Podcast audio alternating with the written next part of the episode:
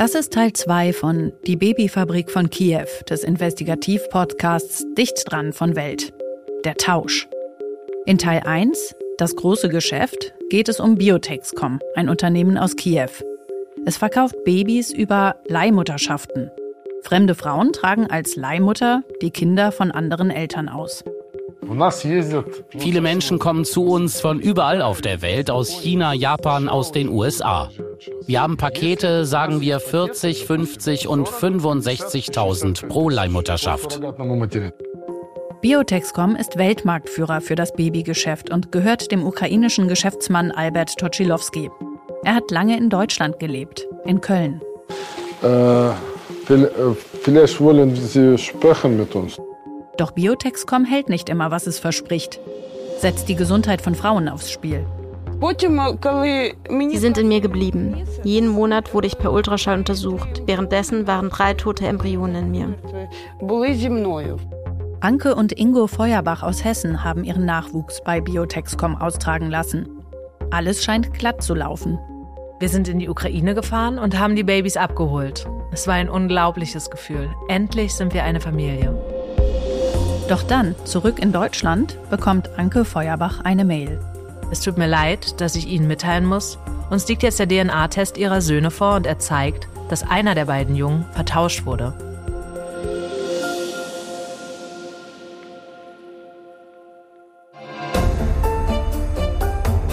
Das ist der Investigativ-Podcast Dicht dran von Welt. Die Babyfabrik von Kiew. Teil 2. Der Tausch. Mein Name ist Annette Dovideit. Ich bin Leiterin des Investigativteams bei Welt und Host dieses Podcasts. Sechs Monate lang haben wir von der Welt recherchiert, gemeinsam mit einem internationalen Journalistenteam weltweit. Ich habe mit Anke Feuerbach, die in Wirklichkeit anders heißt, telefoniert. Ihre Stimme sprechen wir frei nach, denn sie möchte nicht erkannt werden. Die Mail zu ihrem vertauschten Kind bekommen die Feuerbachs nicht offiziell von Biotexcom, sondern von einer Mitarbeiterin des Unternehmens. Die Feuerbachs hatten sie bei ihrem Aufenthalt in der Ukraine kennengelernt und sind jetzt in Panik. Ich habe mich sofort gefragt, wie kann das sein? Aber mir war irgendwie auch klar, dass das stimmen muss, was da in der E-Mail stand, denn zwei Tests können ja nicht falsch sein. Sagt Anke Feuerbach. Ich konnte es einfach nicht fassen. Vertauscht? Sie hätten zweimal getestet, um ganz sicher zu sein. Unser Sohn, also Anton, war offenbar auf der Babystation direkt nach der Geburt verwechselt worden. Mit Janis, einem der beiden Jungen der anderen deutschen Familie. Anke und Ingo Feuerbach haben Biotexcom fast 40.000 Euro gezahlt, um ein Baby zu bekommen. Sie hatten es vorher schon alleine versucht. Erst auf natürlichem Wege, dann mit Hormonbehandlungen und anderen Methoden. Doch als nichts funktioniert und sie der Wunsch nach einem Kind nicht loslässt, beschließen sie, sich in die rechtliche Grauzone zu begeben. In Deutschland ist, wie in vielen anderen Ländern, das Leihmuttergeschäft nicht erlaubt. Die Anerkennung als Eltern von von Leihmüttern geborenen Babys ist außerdem oft heikel. Den Feuerbachs macht ein Fall aus Italien Angst. Da haben die Behörden einem Paar einen Jungen weggenommen, nachdem sich nach einem DNA-Test herausstellte, dass der Junge nicht mit ihnen verwandt war. Die Medien nennen das Kind damals Tommy. Das Paar klagte, wollte Tommy zurückhaben, doch es gelang ihnen nicht. Auch sie hatten das Baby bei Biotexcom austragen lassen. Offenbar gab es eine Verwechslung vor der Übergabe, wie jetzt bei den Feuerbachs. Wir wollten auf gar keinen Fall, dass uns das auch passiert, dass sie uns ein Kind wegnehmen. Ich meine, Anton war zu der Zeit ja auch schon drei Wochen bei uns. Aber gleichzeitig wollten wir auch unseren richtigen Sohn bei uns haben, also den, der tatsächlich mit uns verwandt ist. Das Problem, der richtige Sohn ist bei einer anderen deutschen Familie. Die haben zur gleichen Zeit wie die Feuerbachs ihre ebenfalls von einer Leihmutter ausgetragenen Zwillinge in der Ukraine bei Biotexcom abgeholt. Die Feuerbachs haben sie zufällig in der deutschen Botschaft in Kiew getroffen. Darüber haben wir in Teil 1 berichtet. Wir wussten nicht, was wir tun sollten. Wir konnten ja nicht die Polizei einschalten. Niemand durfte davon etwas erfahren.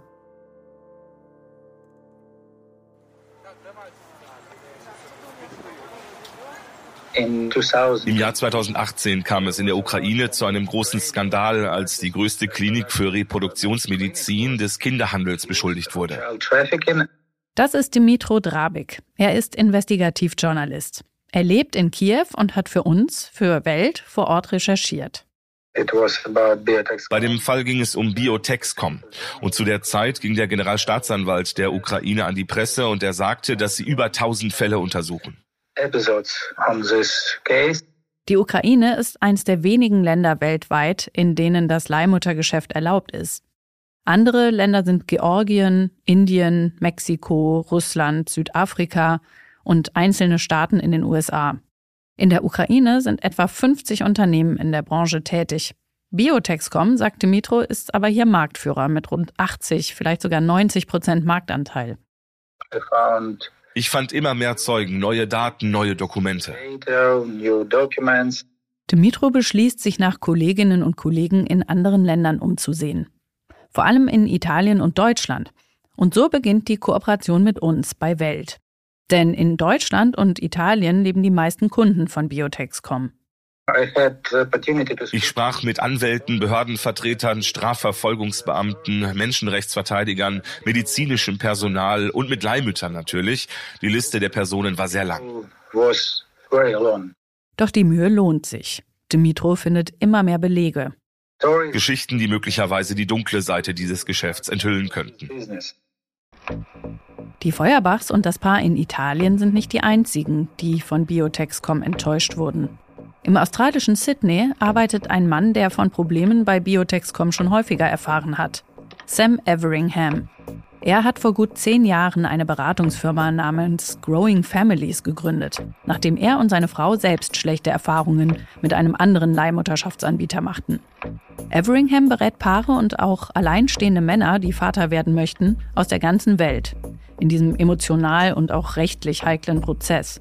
Von Biotexcom rate er Paaren generell ab, sagt er mir.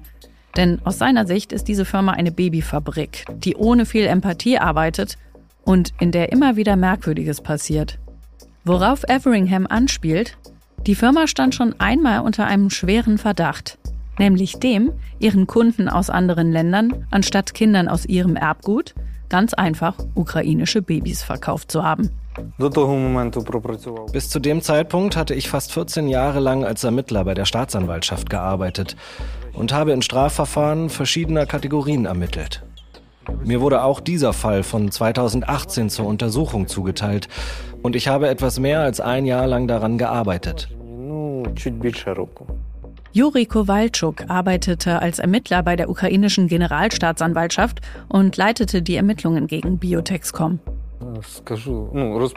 Ich glaube nicht, dass die meisten ausländischen Paare überhaupt wussten, dass die Kinder möglicherweise nicht genetisch mit ihnen verwandt sind. Kowalczuk äußert einen ähnlichen Verdacht wie Sam Everingham, dass Biotexcom zumindest in der Vergangenheit ukrainische Babys an ausländische Paare verkauft habe, anstatt die Kinder aufwendig mit dem Erbgut der Auftraggeber in der Petrischale zu zeugen und die Embryonen einer Leihmutter einzusetzen. Vielleicht geschah das ohne das Wissen der Kunden, vielleicht aber auch nicht. Die Ermittlungen gestalten sich schwierig, denn für Nachweise brauchen die Ermittlerinnen unter anderem genetische Proben. Es war nicht einfach, denn die ausländischen Eltern gingen mit den Kindern ins Ausland. Und wenn die biologischen Eltern in der Ukraine waren, dann war es notwendig, einen Gerichtsbeschluss zu erhalten, um DNA-Proben zu nehmen. Aber die Gerichte lehnten das unter Berücksichtigung der Besonderheiten des nationalen Strafprozessrechts ab. International sah die Situation kaum besser aus. Eine solche Anfrage wurde zunächst nach Italien geschickt, aber zum Zeitpunkt meiner Entlassung hatte ich noch keine Antwort aus Italien erhalten. Nach fast einem Jahr. Juri Kowalczuk ermittelt trotzdem weiter gegen Biotexcom und gegen Toczylowski wegen Menschenhandel, aber auch wegen Steuerhinterziehung. Biotexcom hat über Jahre hinweg ein Firmengeflecht mit 15 Tochterfirmen mit teils undurchsichtigen Zwecken und Sitz in Steueroasen aufgebaut, die mit dem Geld der Kunden hantieren. Anstatt die Leihmütter stets vertragsgemäß zu bezahlen, so die Überzeugung der Staatsanwälte, sei viel Geld, das den Frauen zustehe, über diese Firmen direkt in die Taschen von Albert Toczylowski geflossen. Nach einem Jahr der Ermittlungen sind sich Juri Kowalczyk und sein Team sicher, dass sie Anklage erheben können. Doch dann, sagt Kowalczuk, tritt der Biotexcom-Chef an ihn heran mit einer Drohung.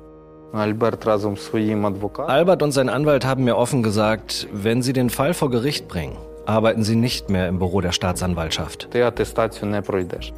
Juri Kowalczuk will sich nicht einschüchtern lassen. Er macht weiter. Doch dann wird er von dem Fall abgezogen. Es habe Beschwerden gegen ihn gegeben, teilt ihm eine Untersuchungskommission mit.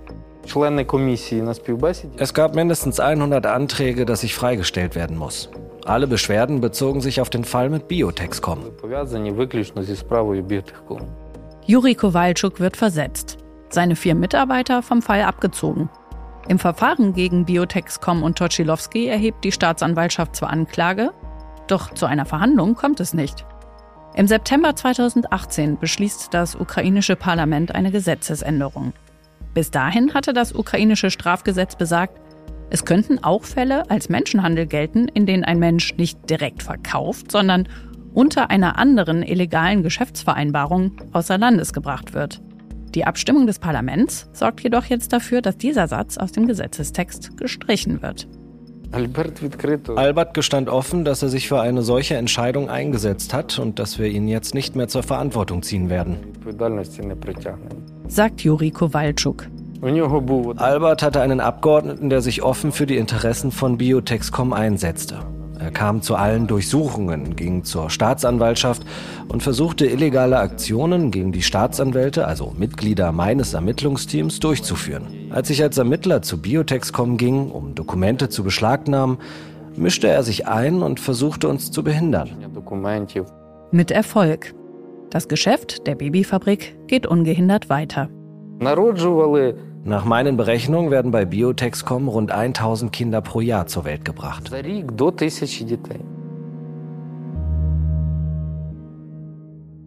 Albert Toczylowski stellt das Verfahren gegen ihn ganz anders dar. Die Staatsanwälte, sagt er uns im Interview im Dezember, hätten eine Agenda gegen ihn. Nicht wegen des Falls Tommy in Italien.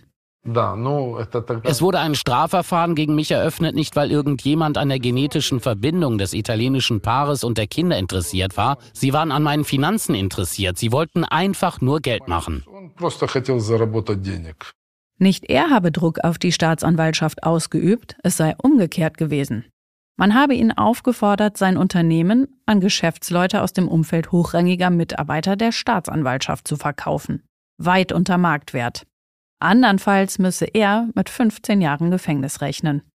Ermittler Juri Kowalczuk sagt, das sei gelogen. Er hat das Gespräch zwischen ihm, Toczylowski und dessen Anwalt, deren Drohung, heimlich aufgenommen.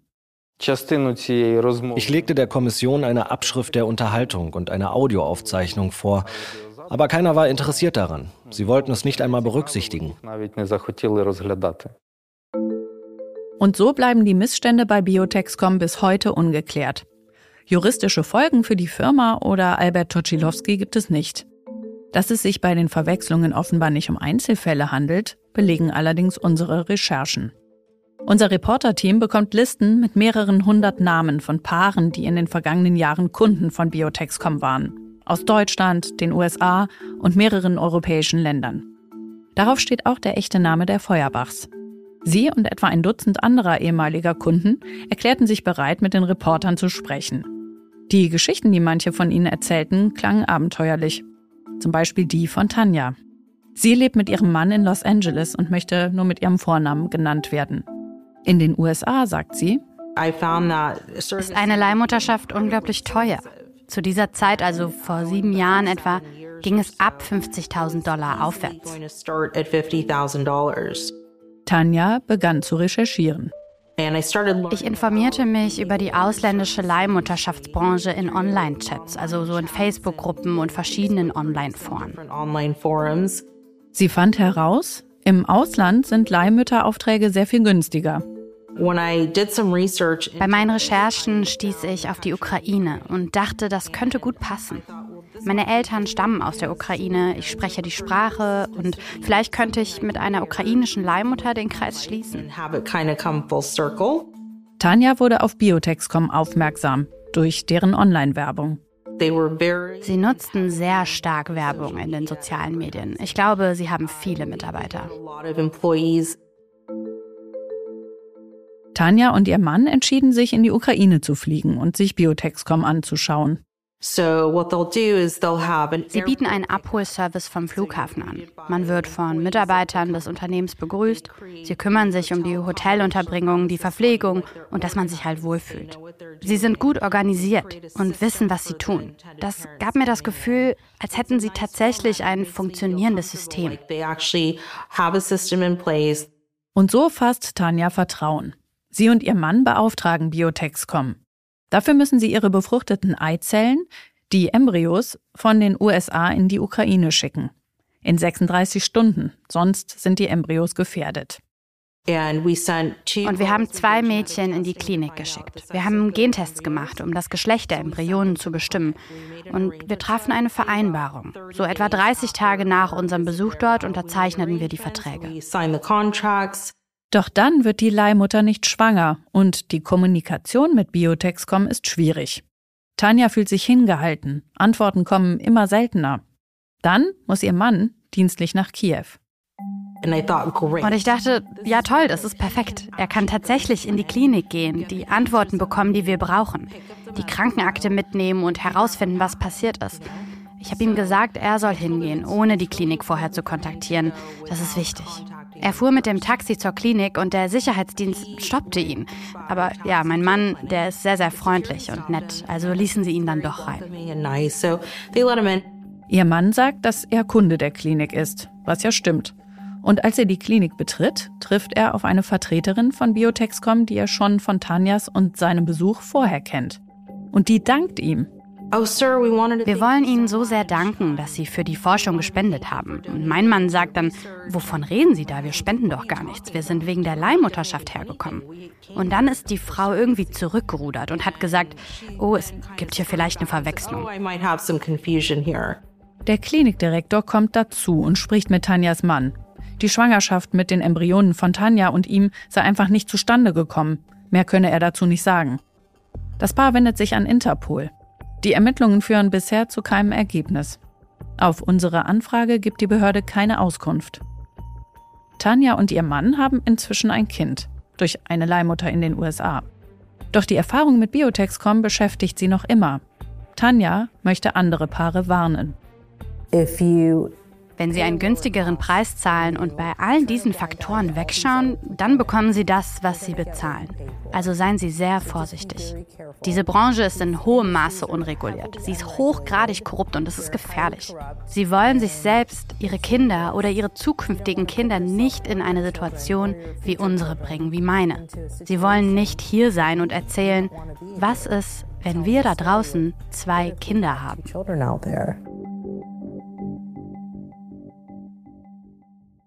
Solche Fälle haben wir noch von anderen Kunden von Biotexcom gehört.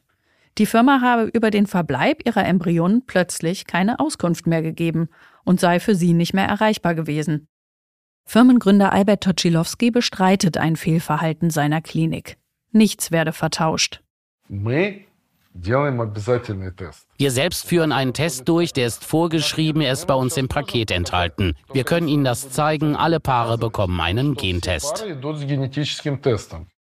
Was den italienischen Fall betrifft, den von Tommy, da beteuert Albert Toczylowski, es habe sich bei dem um einen bedauerlichen Einzelfall gehandelt. Um menschliches Versagen eines Mitarbeiters, der wohl die Embryonen in der Petrischale vertauscht habe. Albert Toczylowski stand während der Ermittlungen gegen ihn zeitweise unter Hausarrest in seiner Villa in Kiew. Dass die Berichte der Betroffenen und die Ermittlungen der ukrainischen Staatsanwaltschaft für Biotexcom und Toczylowski keine Konsequenzen haben, ist für den Ermittler Juri Kowalczuk schwer zu ertragen. Diese Branche muss gesetzlich geregelt werden. Es muss Regeln und Garantien für die Leihmütter geben. Welche Verantwortung trägt die Klinik, wenn sie die Gesundheit der Mutter schädigt? Und auch für das Kind und für die biologischen Eltern, sodass alle Parteien Verantwortung tragen, Pflichten haben, aber auch Rechte und Garantien. Das ukrainische Parlament will die Probleme in der Branche jetzt angehen und mit einem neuen Gesetz die Leihmütter besser schützen. Und auch die biologischen Eltern. Aber wann das Gesetz kommt, ist unklar. Und bei der Generalstaatsanwaltschaft passiert in Sachen Biotexcom aktuell nichts.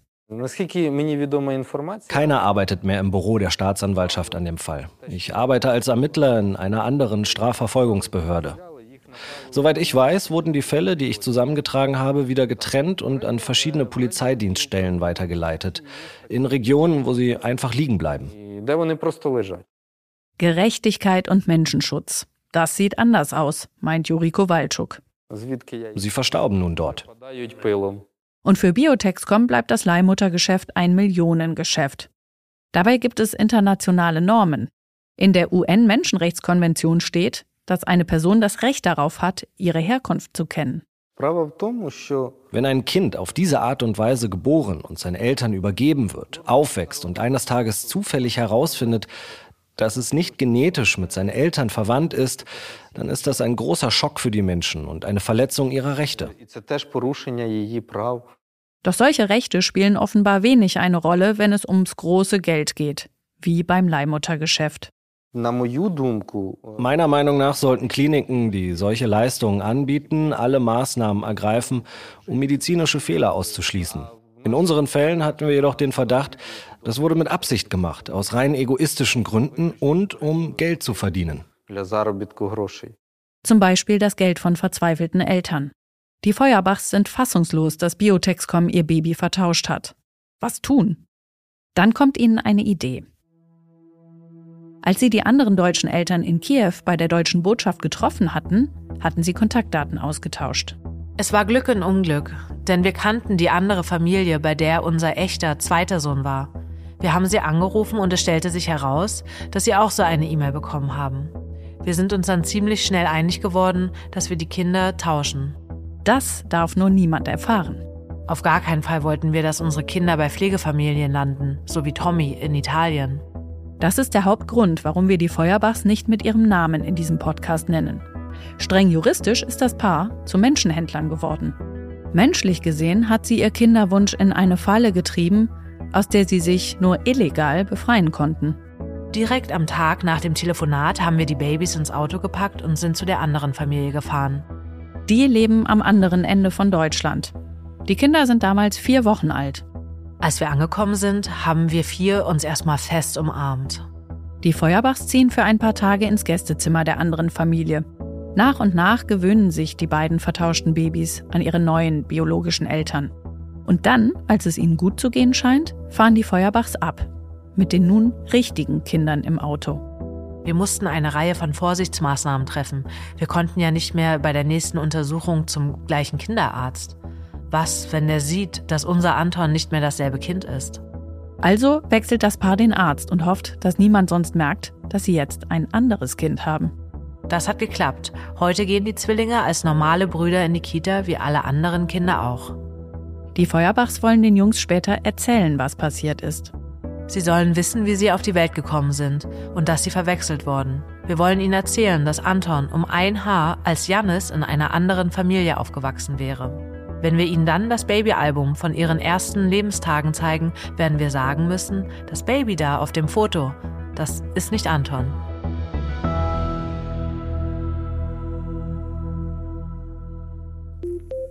Das war Teil 2 von Die Babyfabrik von Kiew, der Tausch. Von Dicht dran, dem Investigativ-Podcast von Welt. Recherche Welt, Annette Dovideit, Dimitro Drabik, Alfred Hackensberger und Ilja Gritnev. Recherche Politico, Emily Schultheiß. Redaktion Welt, Antonia Beckermann und Sonja Gillert. Autorin Anna Loll. Produktion dpa, Anne Krüger, Jill Baton und Sebastian Dressel. Produktionsmanagement dpa Dorothee Barth.